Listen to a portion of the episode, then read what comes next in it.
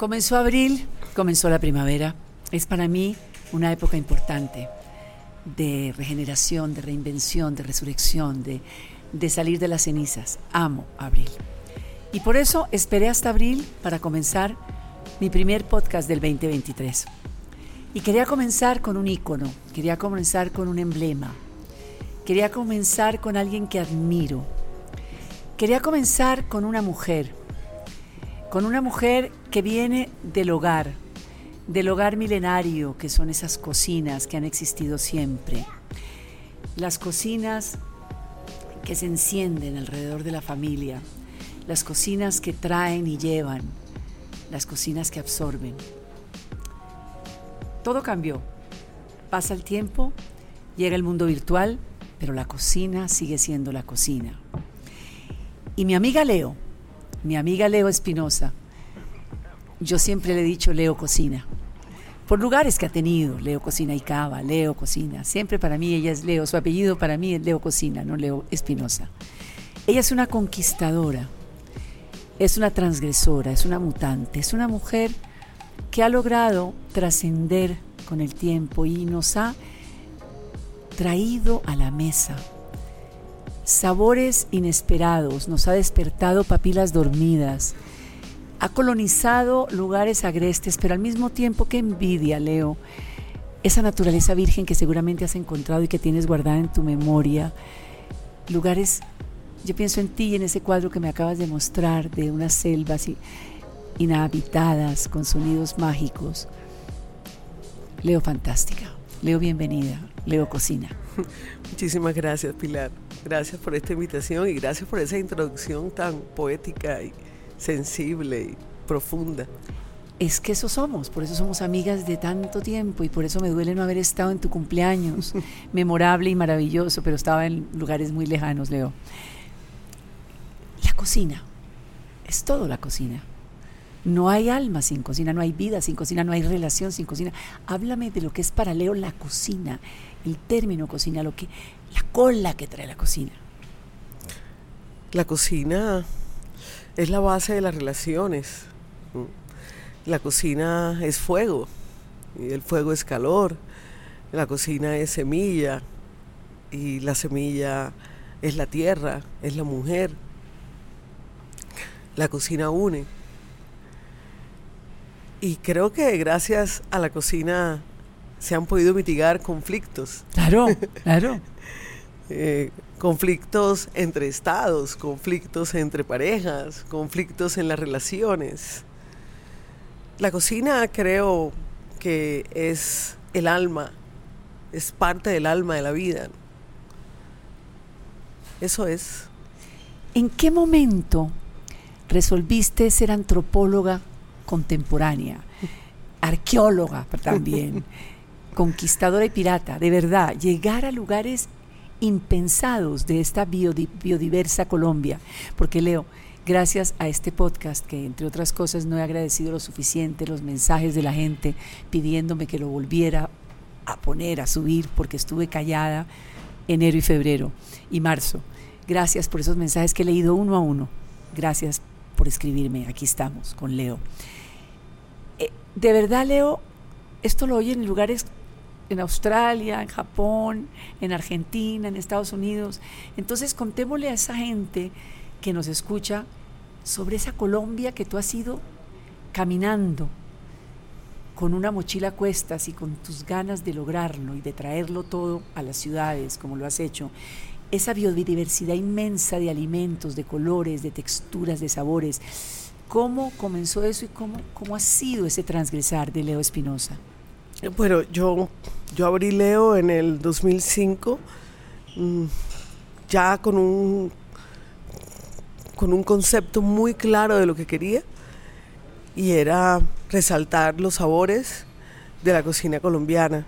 Si bien empecé un poco em, más hacia las cocinas tradicionales, a ese recetario tradicional, popular, engalanando la tradición, Em, eso fue en el 2005, en el 2007 empecé a viajar por Colombia y estos viajes me llevaron a entender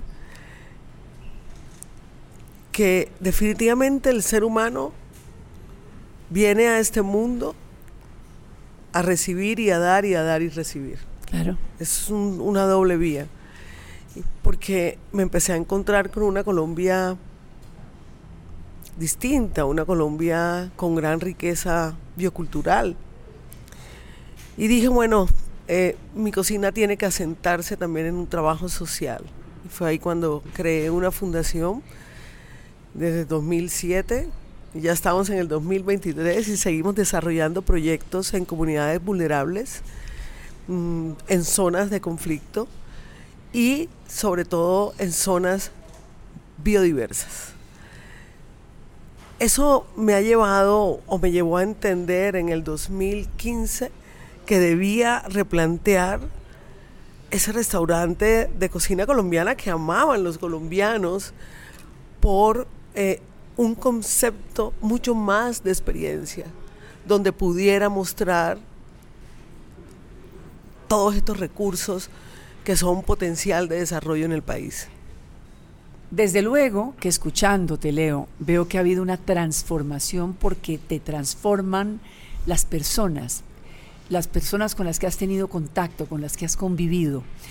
Pero también me, me imagino, además de la fundación que se creó en el 2007, 2007, que ha sido un aprendizaje, que es llegar a encontrar, háblame de eso, unas matronas, unos mujeronones, hombres también, me imagino, ya me contarás, que te dicen, mire, esto es así, aquí hacemos esto asá, y que tú, sorprendida, dices, jamás me lo imaginé.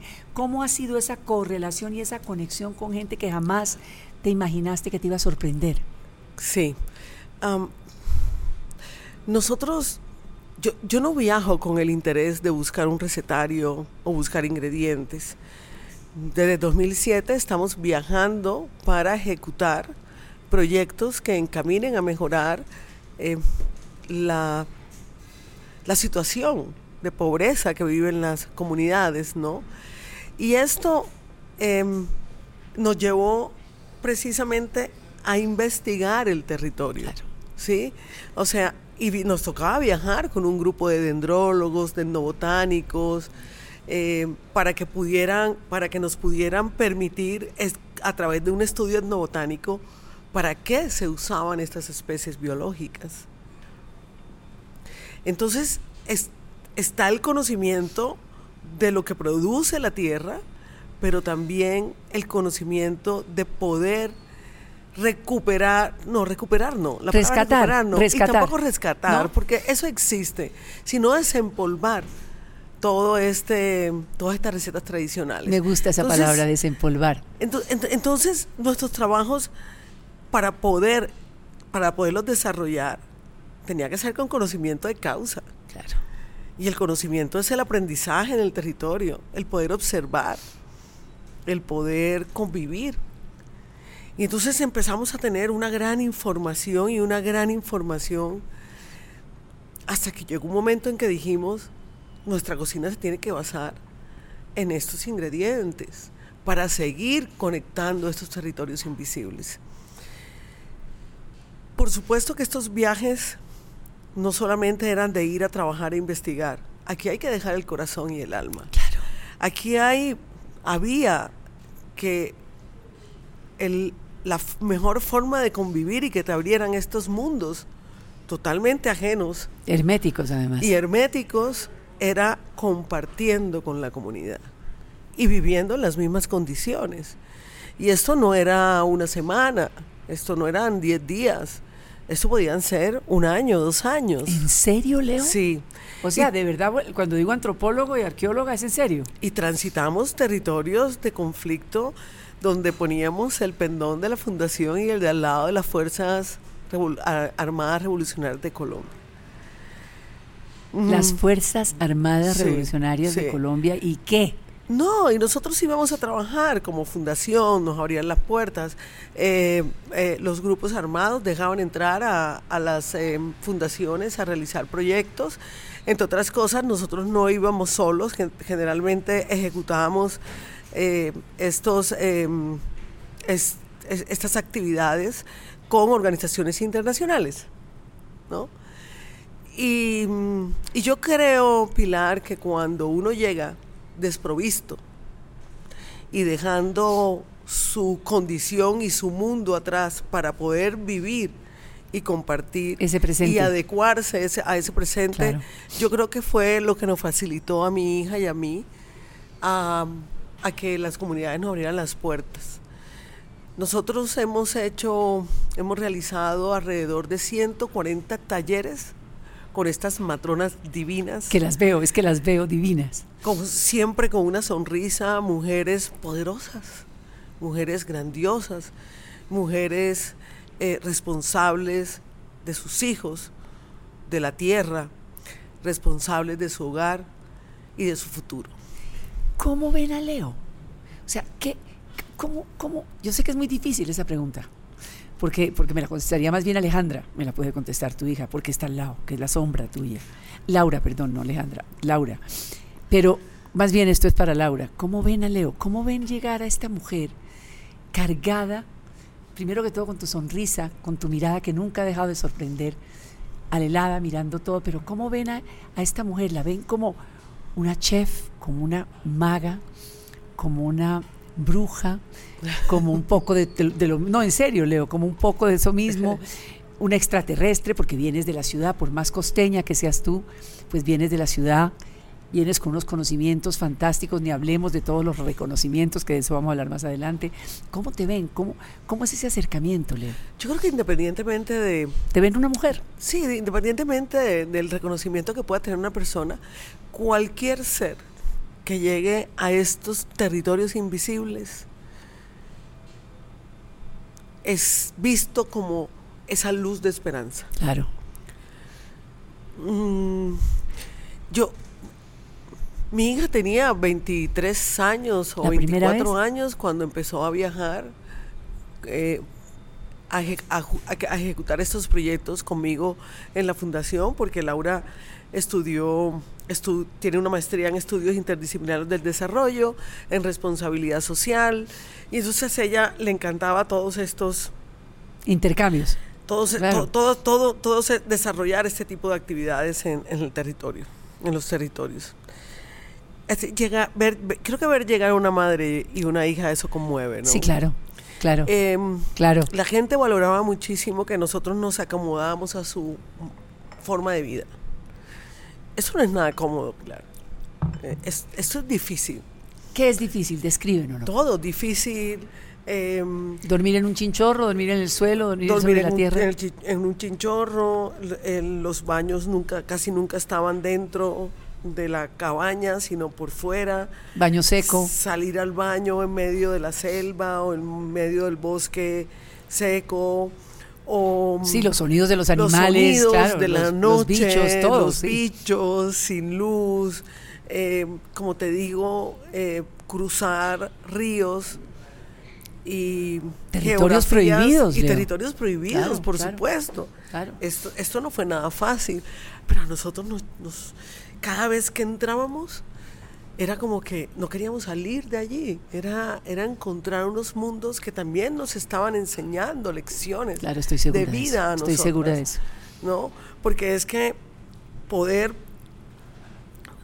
tocar, sentir la pobreza monetaria absoluta, las precarias condiciones en que se vive en Colombia en estas comunidades, sin acceso a la salud, sin acceso a la educación, Em, en el olvido es muy fuerte, ¿no? Es muy doloroso.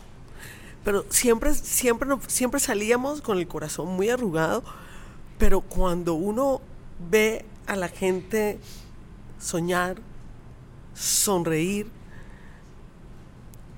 eso ahora nos motivaba para volver.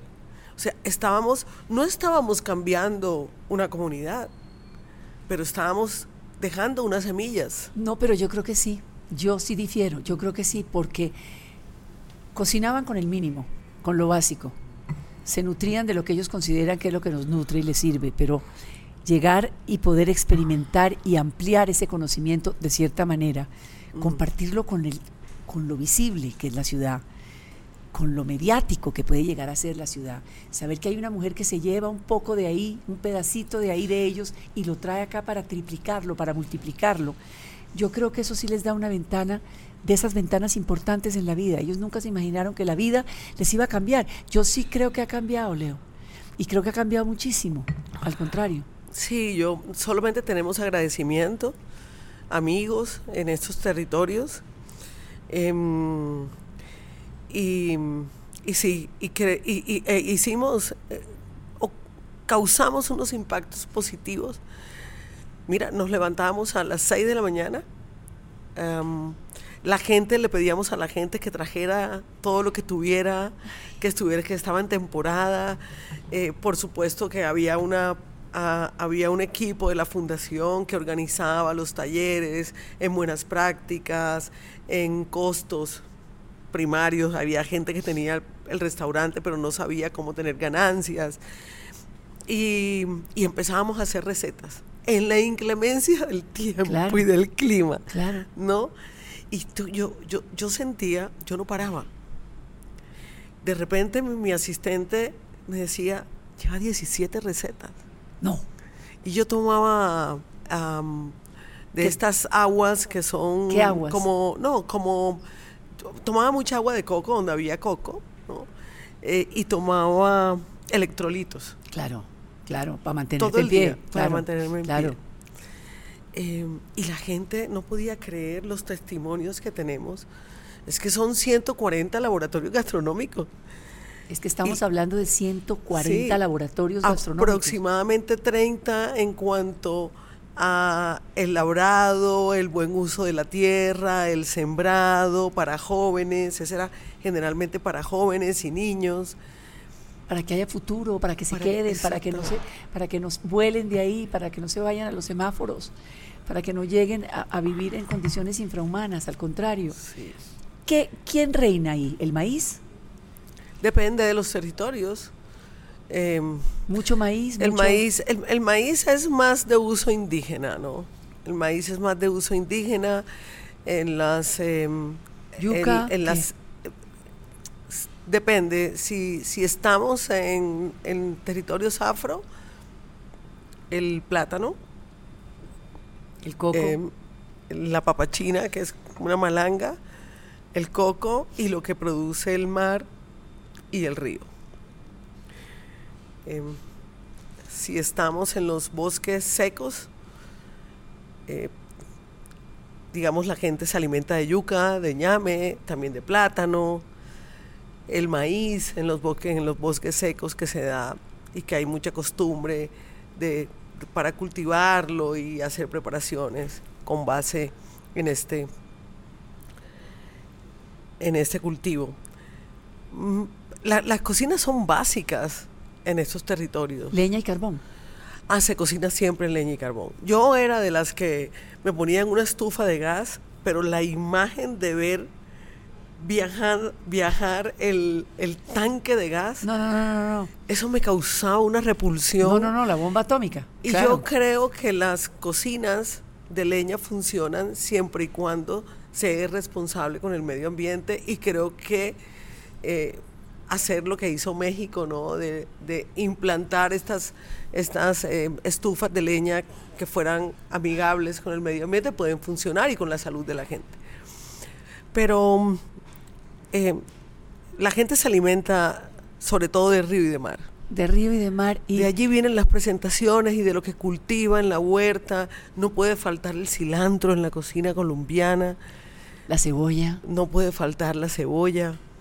Eh, o algo que produzca sabor, como por ejemplo, nadie se imagina que la cúrcuma llamada safrán criolla, criollo, es el guiso, es parte del guiso de toda la Amazonía colombiana. ¿Es el pimentón de la Amazonía? No, allá no, no, no, no. Ellos, ellos usan generalmente los ajíes dulces, em, ajíes criollos, son primordiales en, el, en dar sabor y sazón a las cocinas, a las cocinas eh, populares, a las cocinas tradicionales. En la Amazonía hay una variedad de ajíes dulces, algunos picantes por supuesto. En el Pacífico tenemos un ají criollo muy parecido al ají topito, al ají dulce del Caribe, que es el común denominador de nuestra cocina, junto con Panamá y Venezuela, el ají dulce. Entonces, eh, pero toda la cocina básicamente está conformada de un guiso. En algunas partes tomate, cebolla, ajo, eh, cúrcuma. Cúrcuma, jamás me hubiera imaginado. Leo, Sí, azafrán criollo, ajíes dulces, cilantro, cebolla larga. Claro. Y, y a partir de allí entonces empiezan a, a- a- a surgir una variedad de presentaciones. ¿Por qué o qué tan difícil o qué tan lejano con lo que has logrado avanzar y llegar a lo que has hecho? ¿Se puede monetizar esto? com- comercializar esto? ¿Qué? Porque es que cada vez está más consciente el mundo del wellness, de la salud, del orgánico, de, de vivir bien, de comer bien, para buscando la fuente de la eterna juventud o la durabilidad o la, o la eternidad o trascender, no tengo ni idea. ¿Cómo, ¿Qué tan lejana o qué tan utópico es poder traer cada vez más lo que está allá para acá, Leo?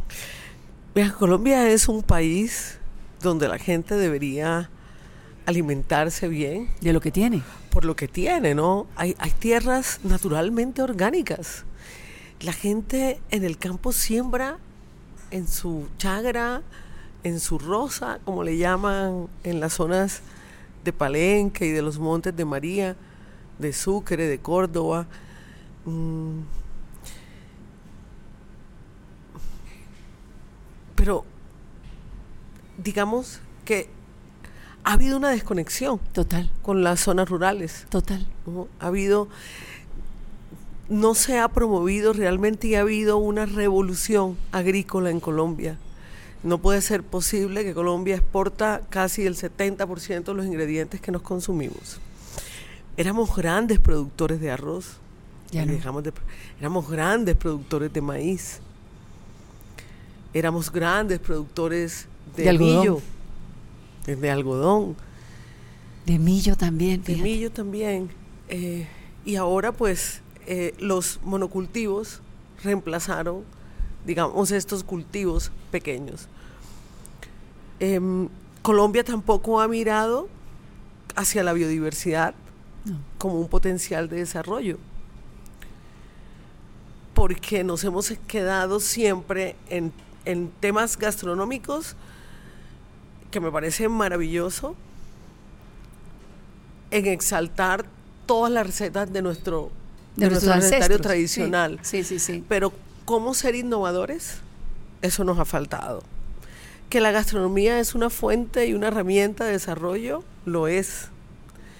Y lo es hoy día en México, en Perú, No. Pues por favor, en todo los el países continente. nórdicos Claro, bueno, y que no tenían historia eso, gastronómica. Claro, claro. España, en Italia, eh, en países asiáticos como Japón, pero, pero Colombia se ha quedado detrás. Pero Leo, ¿por qué no le metemos política a esto? No, la política existe. Por eso, pero meterle más política, Leo. Una Leo, no solo chef, no solo galardonada con los premios más importantes que puede recibir un chef en el mundo, que los tienes todos, de verdad, y qué maravilla que sea una mujer la que los tenga, sino una Leo política con cocina, o sea, una Leo que de verdad reúna a la gente alrededor de la mesa y los sacuda y los haga entender, porque yo creo que es un tema de comunicación. Es que eso de que vean a la Leo como con sombrerito, con gorro de cocinera solamente, es un despropósito mis- misógino que solamente que hay que resaltar en este podcast hoy con, con lo que se ha vuelto viral en las redes justamente por este hombre que le mandó decir a Leo, usted dedíquese señora porque a cocinar qué es lo que sabe, usted no opine de política, eso no puede ser.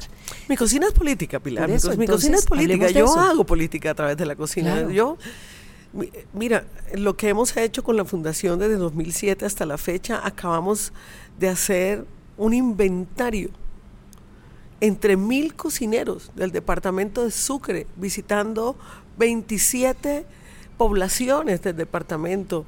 Y, y- y la gobernación de Sucre acaba de publicar con el Fondo Mixto una, un libro increíble, donde están no solamente las recetas, sino es una información completa de las vedas.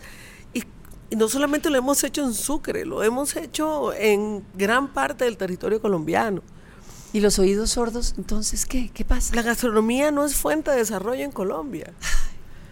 Em, nuestra gastronomía sigue siendo insípida, insípida en las políticas eh, gubernamentales. De desarrollo, sí. Y, y- y- y- y cada, cada gobernante que se sube al poder habla de gastronomía, pero al final no hacen nada. Es que esto no es que manden a los cocineros a través de, de las embajadas a que vayan a cocinar. No, No, es apoyar al, al hombre que labra la tierra y apoyar al campesino y lo que produce. Exactamente. Claro. Mira, nosotros, digamos, creo que la gente más importante de la cadena productiva, la gente transformador, más relevante es el cocinero.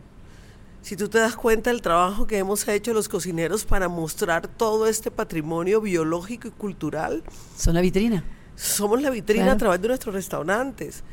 Y la forma en, en responsable en cómo compramos y cómo apoyamos a este primer eslabón claro, de la cadena claro, productiva, a los pequeños productores. claro. Hoy hay muchos restaurantes en Colombia que han cancelado al intermediario y van directamente a donde ese productor. Así Eh, debe ser. Hoy somos los cocineros los que le damos visibilidad a Colombia como país gastronómico. Mira, en este país, además, muchas personas se encargan todo el tiempo de acusar a los cocineros como yo de robarnos la receta.